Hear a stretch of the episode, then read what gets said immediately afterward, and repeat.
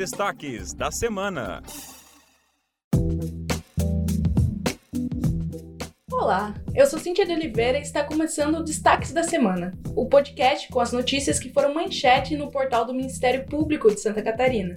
E eu sou Edgar Fuch. Aqui nós apresentamos um resumo de algumas notícias que divulgamos de 14 a 18 de novembro.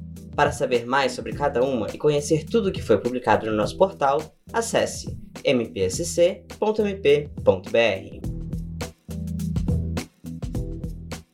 Abrimos o programa de hoje convidando todos para participar do lançamento da Carta Educacional da Neurodiversidade do Ministério Público de Santa Catarina.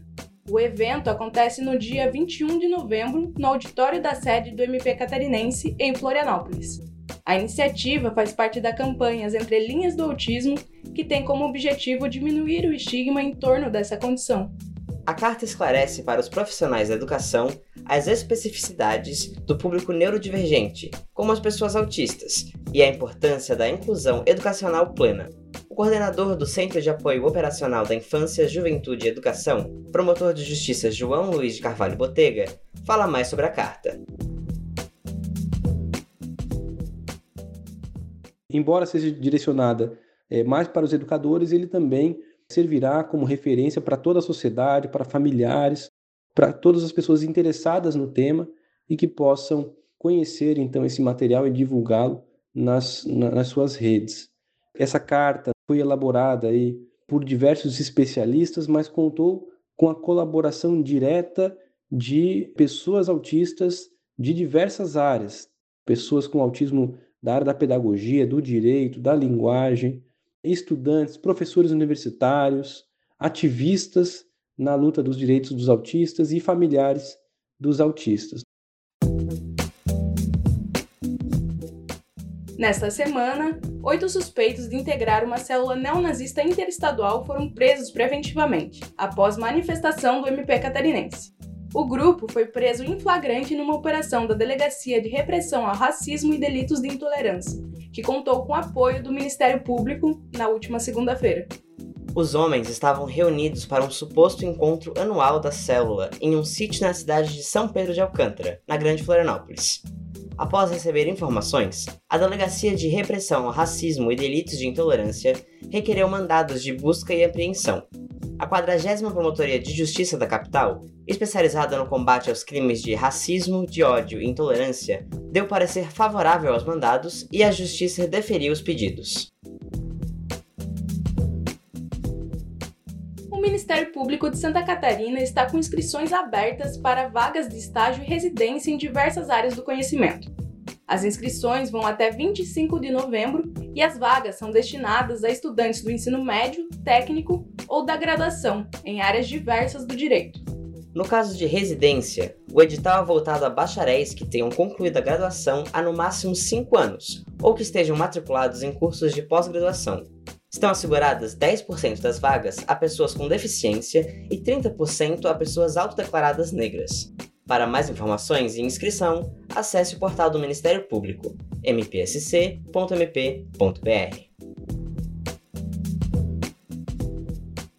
Agora vamos dar um giro pelo estado e acompanhar o trabalho do Ministério Público em Santa Catarina. Em Jaguaruna, uma ação do MP catarinense condenou quatro chefes do tráfico de drogas da cidade, eles eram responsáveis pela biqueira do Paulo Cruz, um conhecido ponto de comércio de entorpecentes no sul do estado.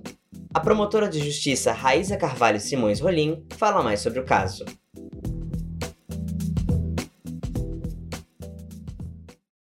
O Tribunal de Justiça confirmou a condenação dos líderes da biqueira do Paulo Cruz aqui na nossa comarca de Aguaruna. Esse ponto de venda de drogas está ativo há muitos anos na nossa cidade e fica muito próximo do centro. Por isso, a condenação deles desses quatro agentes, que pelo menos desde 2018 gerenciavam e organizavam o tráfico de drogas, representa uma grande conquista para toda a nossa sociedade. Atendendo ao Ministério Público, o município de Presidente Getúlio terá que fazer novo concurso para fiscal de postura, obras e tributos. A primeira Promotoria de Justiça da comarca de Presidente Getúlio fez a recomendação ao prefeito e ao representante da empresa que aplicou as provas, dando um prazo de 30 dias para que as questões fossem reaplicadas. Além de aplicar uma nova prova, o município terá que anular quatro questões do gabarito final do concurso para enfermeiro e tomar providências para possibilitar a interposição de recurso das provas práticas para operador de máquinas, operador de veículos e agente operacional do serviço de abastecimento de água e tratamento de esgoto. O município tem 30 dias para reaplicar a prova e 10 dias para cada um dos ajustes recomendados no concurso para os outros cargos.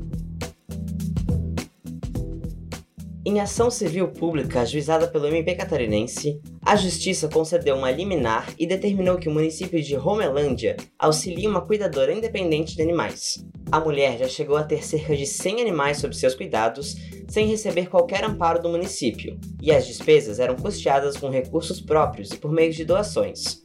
Com a decisão, o município tem 60 dias para fazer um levantamento da casa da cuidadora, listar e fotografar os animais do local, além de identificar, registrar, vacinar, vermifugar, controlar parasitas e castrar todos os animais.